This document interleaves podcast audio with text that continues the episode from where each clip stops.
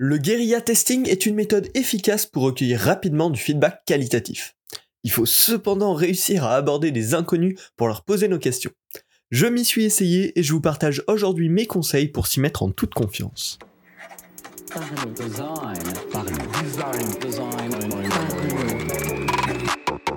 La saison 5 de Parlons Design est sponsorisée par Theory, le site des product design. Salut, c'est Romain Pinchna, bienvenue dans un nouvel épisode de Parlons Design pour discuter aujourd'hui de guérilla testing et plus précisément hein, de l'aspect relationnel, de comment rentrer en discussion avec des gens, comment préparer ça, comment euh, s'y mettre vraiment euh, quand on se retrouve dans la rue à, essayer d'aborder des gens pour leur faire faire tester nos produits. Euh, je m'y suis testé il y a pas longtemps. En effet, j'ai rejoint Lydia, l'application bancaire, pour un stage de 6 mois là depuis depuis quelques temps et une de mes premières missions était une mission d'analyse qui m'a poussé à faire du guérilla testing. Alors, qu'est-ce que c'est le guérilla testing? C'est tout simplement le fait de tester une interface directement auprès de gens au hasard, dans la rue, dans un lieu public, voilà, dans, un peu n'importe où, essayer de trouver des gens qui ressemblent à notre cible et leur faire tester euh, quelque chose. Alors, c'est clairement une solution euh, rapide et low cost, hein. Euh, c'est pas la meilleure solution pour faire de la recherche utilisateur, c'est clairement pas la plus cadrée, mais ça permet souvent de récolter du feedback très rapidement de manière potentiellement assez intéressante. c'est une méthode plutôt adaptée aux tests concrets hein, de nouvelles interfaces. c'est pas pour faire de la recherche sur le comportement, sur les habitudes, etc. C'est vraiment plus bah, on a ce nouveau fonctionnement en test, en tête, bah, est-ce que finalement, quand on le teste auprès de gens un peu random, ça marche ou ça marche pas?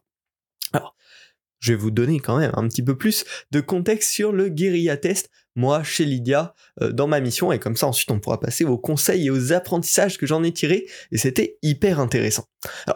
Où on en est parti, euh, bah, quand je suis arrivé donc chez l'IA, il venait d'y avoir une grosse nouvelle mise à jour, euh, la V11 avec notamment euh, le redesign du bouton principal de l'application qui était assez iconique et qui a fait pendant tout un moment le succès de l'application. Et donc il a changé complètement de format, d'emplacement, de forme, d'icône.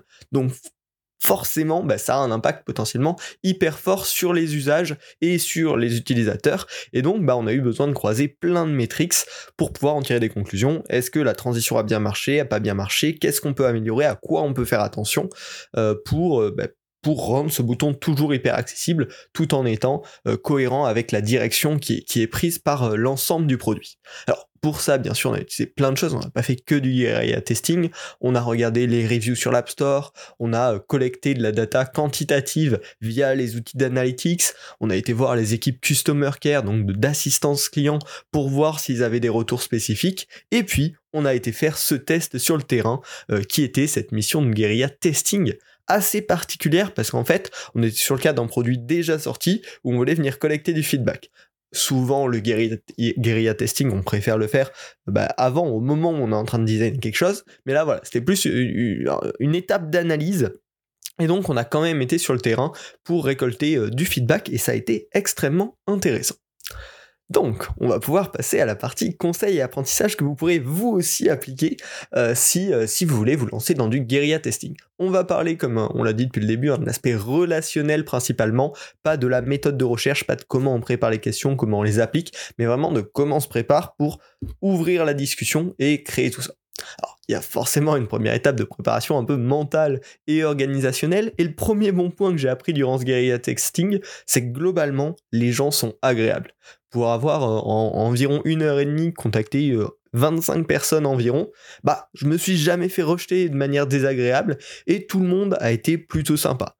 Je suis pas spécialement euh, sociable, voilà, j'ai pas forcément cette fibre et pourtant, bah, j'ai tout à fait pu le faire, pu rencontrer des gens. Donc vraiment la première bonne nouvelle, c'est que c'est accessible à tout designer. Il n'y a pas besoin d'avoir des skills sociaux hyper importants pour pouvoir créer du contact et pouvoir discuter. Dans la préparation, le choix du lieu est extrêmement important. Euh, j'ai testé du coup plusieurs lieux pendant, pendant cette heure et et bah, clairement ça fait, ça fait toute la différence. Premièrement, pour choisir votre lieu, il faut bien sûr un lieu où le public correspond aux utilisateurs recherchés.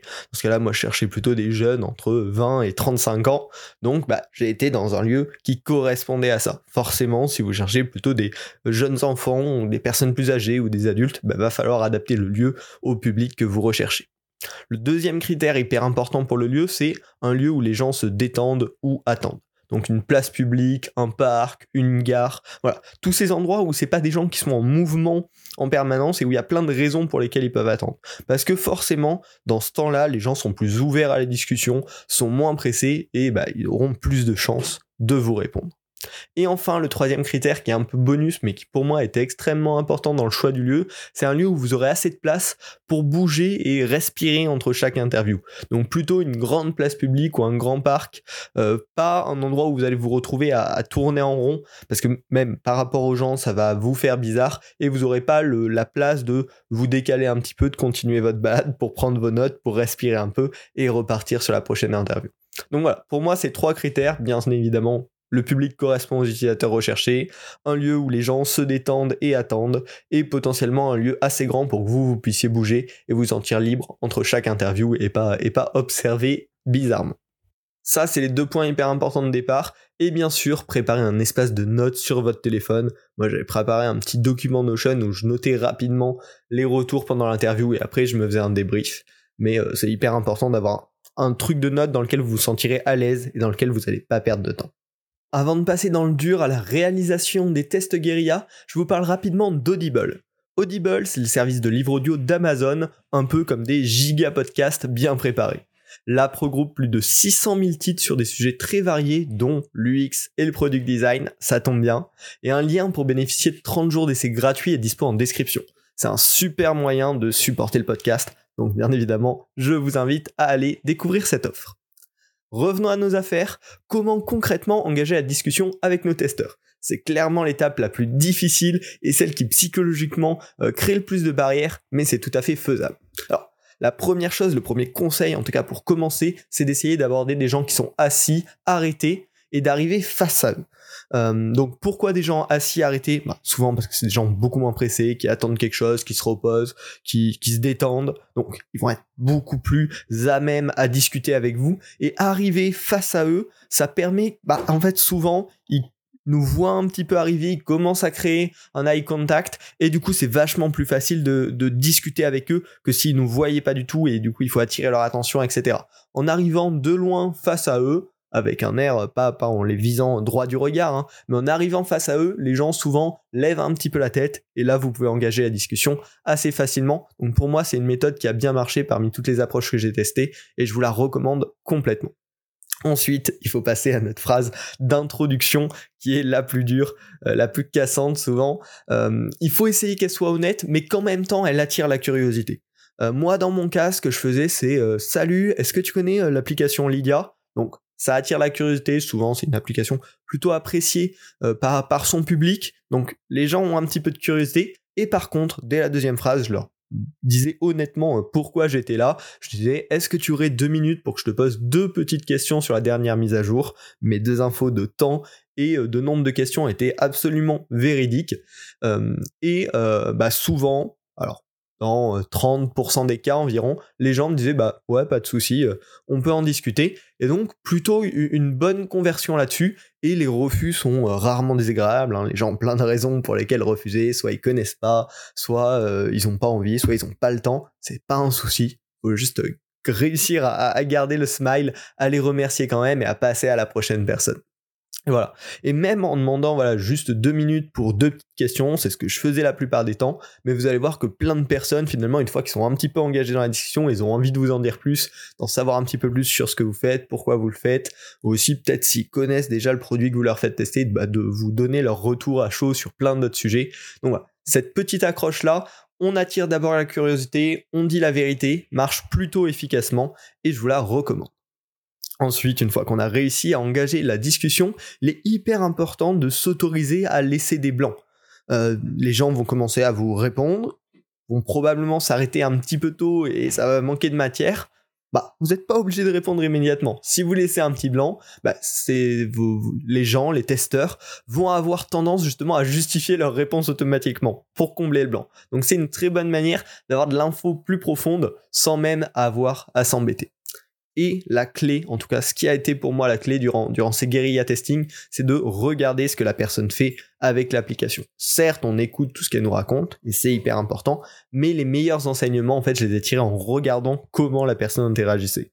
Donc là, on parlait de ce nouveau bouton, et simplement quand il rechercher le bouton, regarder où est-ce qu'ils regardent, regarder est-ce que ce bouton-là attire leur attention, est-ce que ça leur fait penser que ça correspond. Quand ils cliquent dessus, qu'est-ce qui se passe, comment ils réagissent, est-ce que bah, ils sont ils sont rassurés, est-ce qu'au contraire ils se disent oh qu'est-ce qui se passe, est-ce que je suis au bon endroit, voilà. Et tout toutes ces réactions assez naturelles qu'on pourra lire sur leur visage, sur leur regard, sur leurs mains apportent d'autant plus d'informations que ce qu'ils vont vous raconter. Donc voilà, c'est euh, un vrai petit exercice de, de relation sociale, mais qui est extrêmement intéressant. Une fois que vous aurez réussi à faire vos tests, respirez bien, bravo à tous, et on va pouvoir passer à la phase d'analyse. Alors là, moi, ce que j'ai fait, qui a, qui a été euh, plutôt pratique en termes de lecture, c'est directement classer les types de réponses. Euh, ceux qui m'ont juste pas répondu, les refus, ceux qui m'ont donné des réponses rapides, peu précises et ceux qui m'ont donné des réponses détaillées ou ont montré des gestes détaillés qui apportaient beaucoup d'infos. Ça permet de classer un peu la data et de pas se perdre dans une, euh, longue liste de, de retours euh, qui aura qui sera pas forcément équilibrée. Et puis ensuite, bien sûr, faut passer à, la phase d'analyse détaillée. On en parlera probablement dans un autre épisode qui creusera le sujet. là, voilà, je voulais vraiment m'attarder sur cet aspect social dont on parle assez peu pour le guérilla testing. Et pourtant, bah, pour moi, ça a été un énorme frein. J'imagine que pour certains d'entre vous, euh, bah, c'est le cas aussi. Donc j'espère que cet épisode vous aura aidé. En conclusion, bah, le guérilla testing, c'est pas que de la théorie, c'est réellement applicable et franchement, les gens sont sympas. Euh, la plupart vont vous répondre de manière hyper agréable et ceux qui vont vous refuser, en général, vont pas être désagréables non plus. n'hésitez pas, c'est hyper, utile pour tester l'usage d'une solution grand public. Hein. C'est pas du tout une méthode applicable sur des produits de niche ou des choses comme ça, parce que vous n'arriverez jamais à trouver des, gens qui correspondent à, ce que vous cherchez. Euh, mais voilà, je vous la recommande. Si le podcast vous a plu, n'hésitez pas à vous abonner. Et pour rappel, le lien Audible pour un essai gratuit de 30 jours est disponible en description. Il y a plein de livres audio euh, assez cool et euh, passer par ce lien, ça aide beaucoup le podcast. Voilà. On se retrouve la semaine prochaine pour un nouvel épisode, si vous avez bien pensé à vous abonner. Et puis je vous dis salut.